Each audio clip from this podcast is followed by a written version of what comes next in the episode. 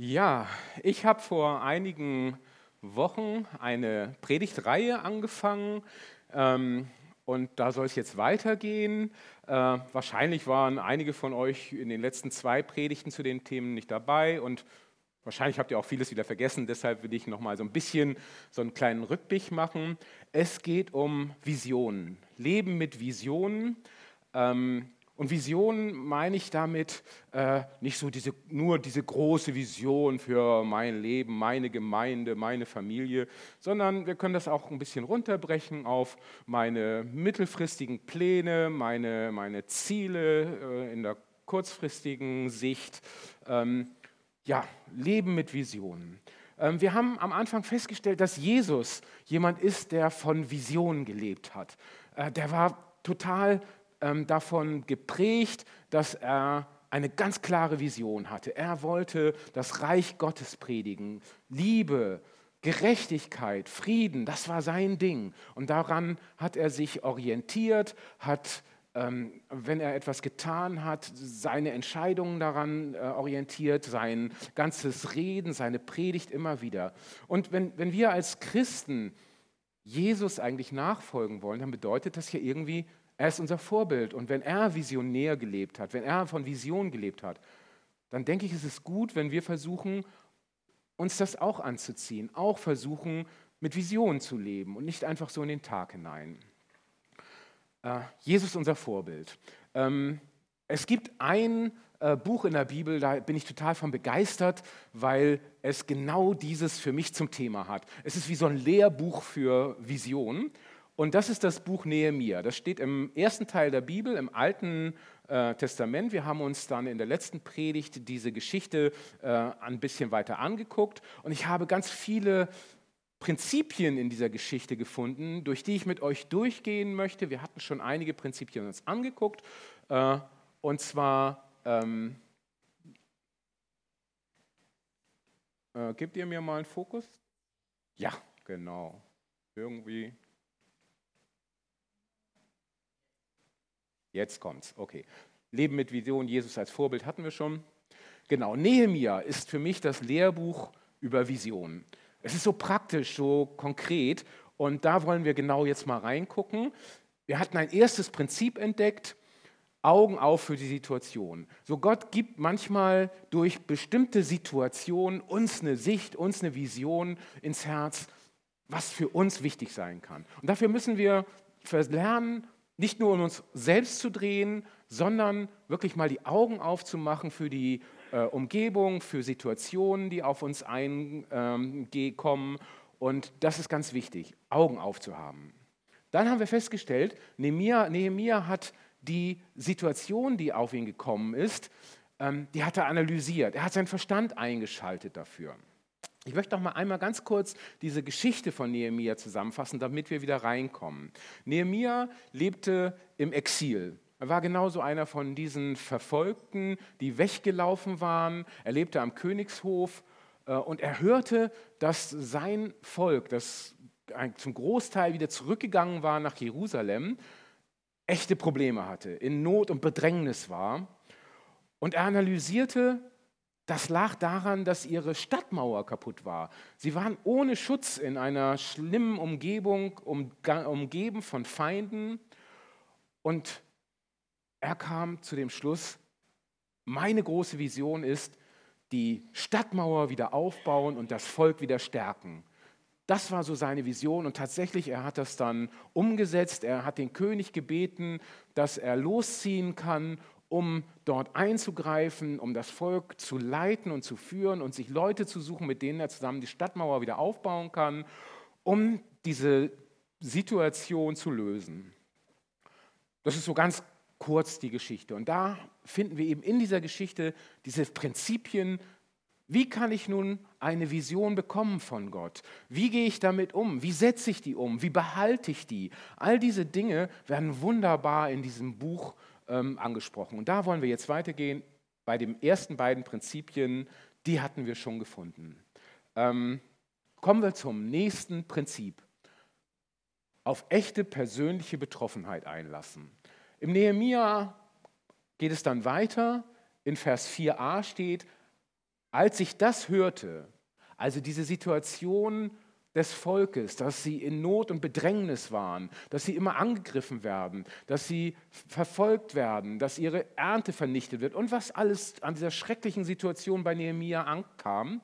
Als ich das hörte, setzte ich mich nieder und weinte. Tagelang trauerte ich. Ich glaube, es ist wichtig, wenn wir über Vision sprechen, dass es hier um persönliche, echte Betroffenheit geht. Das ist nichts Theoretisches. Heute werden in vielen Firmen Visionen aufgestellt. Die holen sich eine Marketingfirma ran, die holen sich einen Unternehmensberater ran und dann wird überlegt und geguckt und was ist der tollste Satz, den man hinterher aufschreiben kann und dann hat man einen wunderbaren Satz und das ist die Vision der Firma und alle müssen mit. Ich glaube nicht, dass es bei uns persönlich und in unseren Gemeinden so funktioniert. Äh, das ist keine Theorie, so eine Vision, sondern es geht um dieses Persönliche, dass es mich ins Herz getroffen hat, dass es mich wirklich bewegt, worum es hier geht. Ähm, Nehemiah hat das erlebt. Er hat so eine wirkliche tiefe Betroffenheit erfahren. Er hat gemerkt, ey, das, das lässt mich nicht kalt. Das ist nicht einfach nur eine Information, die ich hier bekommen habe. Das, das haut mich um. Tagelang trauert er. Er weint, er lässt das raus. Vision, ich denke, dass Gott es häufig dadurch uns klar macht, dass er uns wirklich emotional mit unserer ganzen Persönlichkeit anspricht. Und dazu gehört eben auch wirklich diese persönliche Betroffenheit. Das muss nicht immer, so wie bei Nehemia, Trauer sein. Das kann auch ganz anders sein. Das kann was sein, wo ich begeistert bin, wo ich etwas höre, oh, das ist eine Aufgabe in der Gemeinde oder das ist ein, ein Ziel für mein Leben. Boah, wenn ich davon höre und davon rede, dann, dann, oh, dann, dann reißt es mich auseinander, weil ich so begeistert davon bin. Auch diese Art der persönlichen Betroffenheit meine ich. Also Begeisterung für etwas. Und das kann meine Vision bilden. Bei Nehemia war es Trauer. Trauer.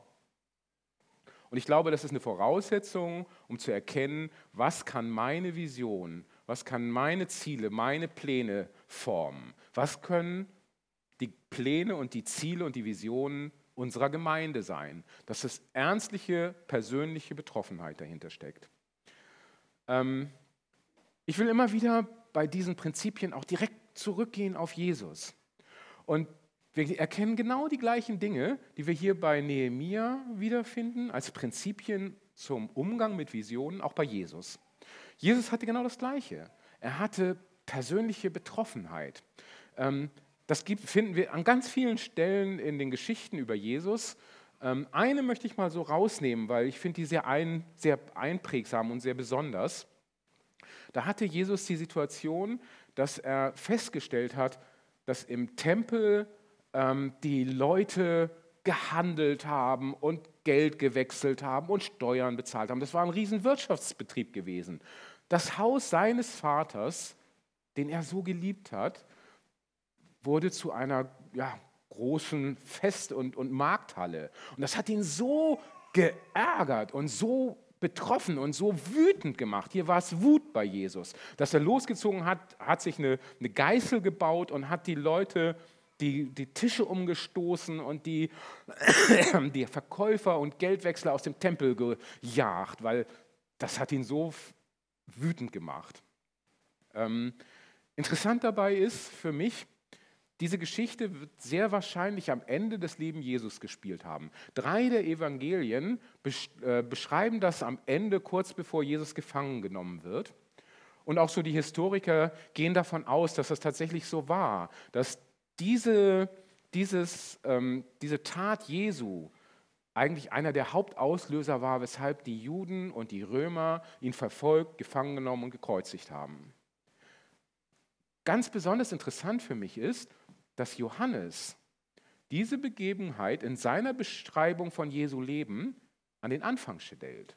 Ins zweite Kapitel, ganz am Anfang seiner Beschreibung. Ich glaube, was er damit sagen will, ist, Jesus hatte persönliche Betroffenheit für das, was er getan hat.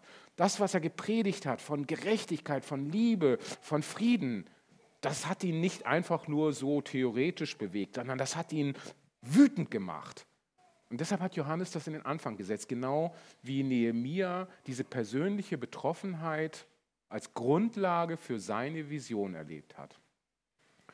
Also wenn wir auf der Suche nach einer Vision für unser Leben sind, dann ist das nichts Theoretisches, was wir so auf einem Zettel ausfüllen können, können uns große Gedanken darüber machen und sind fertig, sondern Gott bewirkt das häufig durch persönliche Betroffenheit. Und ich glaube, das ist eine gute Voraussetzung, ähm, damit das wirklich auch langfristig wirkt, so eine Vision, dass es nicht etwas Kurzfristiges nur ist. Es geht weiter in unserem Text mit Nehemia. Als ich das hörte, setzte ich mich nieder und weinte tagelang, trauerte ich. Das hatten wir eben betrachtet. Dann geht es weiter. Fastete und betete zu dem Gott des Himmels. Und da sehen wir direkt das nächste Prinzip, das für mich für Visionen gilt. Fasten und beten, mit Gott besprechen. Das heißt, Nehemia hatte diese, diese Situation erkannt durch die Berichte seiner Besucher. Er hat sie analysiert, er hat festgestellt, hey, diese Mauer ist das Problem. Er hat sich tief treffen lassen davon und diese Gefühle zugelassen. Und dann ist er dabei nicht stehen geblieben, sondern ist ins Gebet gegangen, ist zu Gott gegangen, hat es mit Gott besprochen. Äh, wir lesen hier zwei Begriffe, fastete und betete. Ich will heute Morgen keine komplette Abhandlung über Fasten machen. Da gibt es Leute, die dicke Bücher geschrieben haben und da kann man Predigt rein drüber machen und das ist wirklich ein Riesengebiet. Aber ich glaube, dass schon dieses Wort hier schon ein, einige Bedeutungen für uns hat, wenn wir uns über die Reaktion Nehemia Gedanken machen. Fasten, was bedeutet das? Und zuerst mal bedeutet das, er hat sich Zeit genommen. Fasten ist nichts, was man so abends vorm Schlafengehen kurz macht, äh, weil man ja gelernt hat, man betet abends artig, wenn man zu Bett geht oder wie auch immer man das vielleicht geübt und gelernt hat, sondern Fasten braucht einfach Zeit. Man nimmt sich einen Tag, einige Tage, eine Woche, äh, um zu fasten. Das heißt, ähm, Nehemia hat sich jetzt Zeit genommen, das, was er da erfahren hat, was ihn bewegt hat, wo Gott ihm das was ins Herz gelegt hat, mit Gott zu besprechen. Dann bedeutet Fasten auch, dass er es unterstreicht. Er unterstreicht, dass ihm das total wichtig ist. Er möchte Gott da wirklich zeigen, hey, ich verzichte mal eine Woche lang oder einen Tag lang oder wie auch immer, das wissen wir hier nicht, das steht hier nicht, auf Essen, auf Trinken. Und ich möchte dir damit ausdrücken, dieses Thema ist mir richtig wichtig. Er unterstreicht, dass ihm das ganz besonders wichtig ist, dass äh, er möchte, dass wir hier eine Lösung finden. Dieses Fasten, das ist für mich ein Zeichen der Ernsthaftigkeit Nehemia in der Beziehung zu Gott. Und er betet zu Gott. Ich finde, es ist gut, wenn man sich mal versetzt in so eine Situation. Äh, hier steht gar nicht, was er genau gebetet hat. Aber ich glaube, wenn wir solchen Bibeltext lesen, dann hilft es uns einfach einmal uns vorzustellen, ja, was hätten wir denn getan? Versuchen euch mal reinzusetzen in die Situation von Nehemia. Wie er diese Geschichte gehört hat, wie er die Probleme analysiert hat, wie ihn das getroffen hat. Was würdet ihr mit Gott besprechen in dieser Situation? Ich habe das mal versucht für mich. Ich weiß nicht, ob es bei Nehemiah so war. Aber ich kann mir vorstellen, er hat Gott Vorwürfe gemacht. Er hat gesagt, ey, das kann doch nicht angehen. Ähm, das ist doch dein Volk. Die hast du aus Ägypten geführt. Du hast gesagt, du liebst sie, du willst sie führen. Und jetzt geht es ihnen so schlecht. Gott, was soll das? Vielleicht hat er Gott angeklagt. Ihm das mal richtig rausgelassen, was ihn so traurig gemacht hat. Vielleicht hat er auch gesagt, ey, Gott, bitte greif irgendwie ein, löse es. Ich habe keine Idee, aber, aber hilf dem Volk. Vielleicht hat er für sie gebetet. Vielleicht hat er sogar gebetet, ey, schick er jemanden, der das Volk da wieder rausholt. Vielleicht hat er dabei gedacht, nicht mich. Äh, Wäre wahrscheinlich mein Gebet gewesen.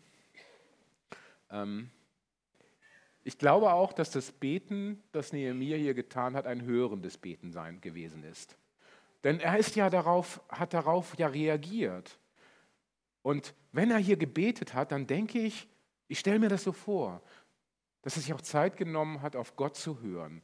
Gott, was soll ich vielleicht hier tun? Was ist vielleicht meine Aufgabe in dieser Situation? Wie kannst du mich gebrauchen? Also Fasten und Beten ist, ist hier so zwei kleine Worte, aber ich, stecke, ich denke, da steckt ein ganzer Prozess hinter, den Nehemiah durchgemacht hat und ganz bewusst durchgemacht hat. Er ist mit dieser Situation zu Gott gegangen, er hat Gott darum gebeten, greif ein. Er hat auf Gott gehört im Gebet. Und Gott hat ihm scheinbar gesagt, Nehemiah, ich brauche dich dafür. Ich brauche dich als mit deinen Begabungen, mit deinen Fähigkeiten, mit deinen Beziehungen zum König, um hier als Leiter aufzutreten und das, diese Mauer wieder aufzubauen. Jesus, ihr wisst das bestimmt so, viele von euch, die, die Bibel gut kennen, Jesus ist genauso vorgegangen. Das Erste, was Jesus gemacht hat, er ist in die Wüste gegangen für 40 Tage und hat Beziehung zu Gott gepflegt, gefastet, extrem fasten, also wirklich extrem fasten, das bis zur Grenze, was ein Mensch kann und hat mit Gott über seine Vision geredet und ist gestärkt aus dieser Fastenzeit rausgegangen und ist dann losgezogen mit seiner Vision, hat gepredigt, geheilt, Menschen begeistert von seinem Evangelium, seiner Botschaft. Genau das Gleiche finden wir bei Jesus wieder.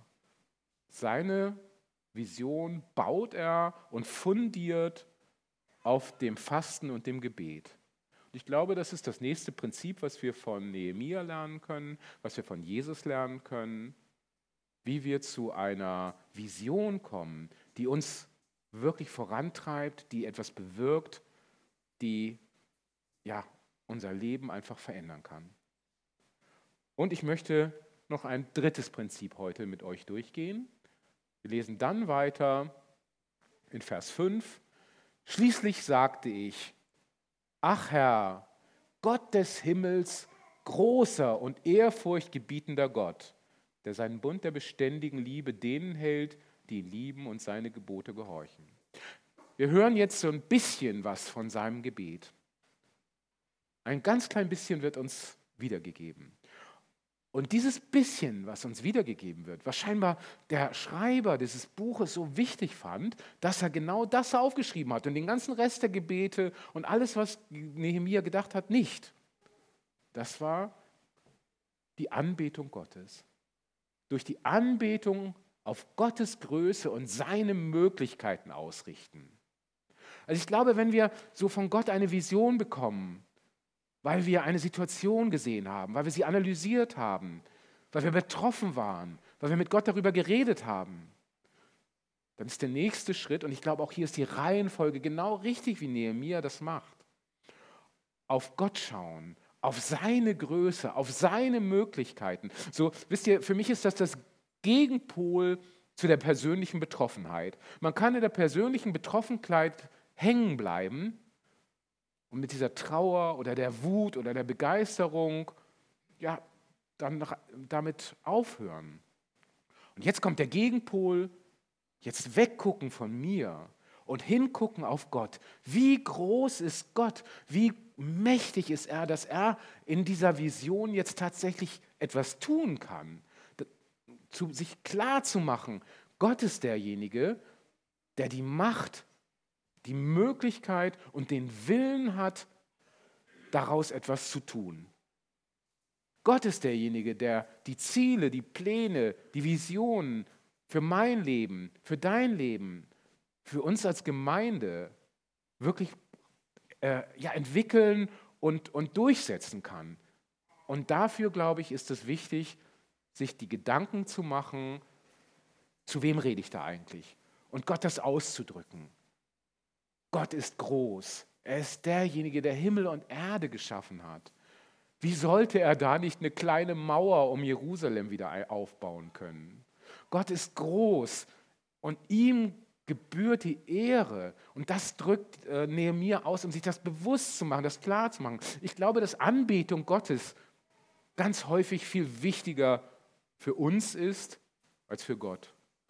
Es geht darum, uns bewusst zu machen, was für einen wunderbaren, tollen Vater wir im Himmel haben, der der jetzt mit uns losziehen möchte und unsere Vision, unsere Ziele umsetzen will, die er uns gegeben hat. Deshalb glaube ich, dass diese Möglichkeit auf, auf Gott zu schauen ganz wichtig ist an dieser Situation und an dieser Stelle. Wir haben so einige Punkte gefunden. Persönliche Betroffenheit, ähm, Gebet und Anbetung. Und wir wollen das jetzt ganz praktisch auch nochmal einfach werden. Gott anbeten, Gott sagen, wie begeistert wir von ihm sind, wie, wie groß er ist.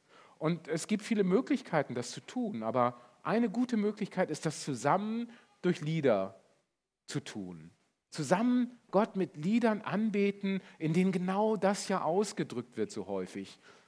Du bist der Gott des Himmels, groß, ehrfurchterbietend. Und das wollen wir zusammen tun. Wir wollen Gott anbieten, auf ihn sehen. Und ich hoffe, dass wir daraus lernen, dass das so der Schritt ist, um Vision tatsächlich auch bei uns lebendig werden zu lassen.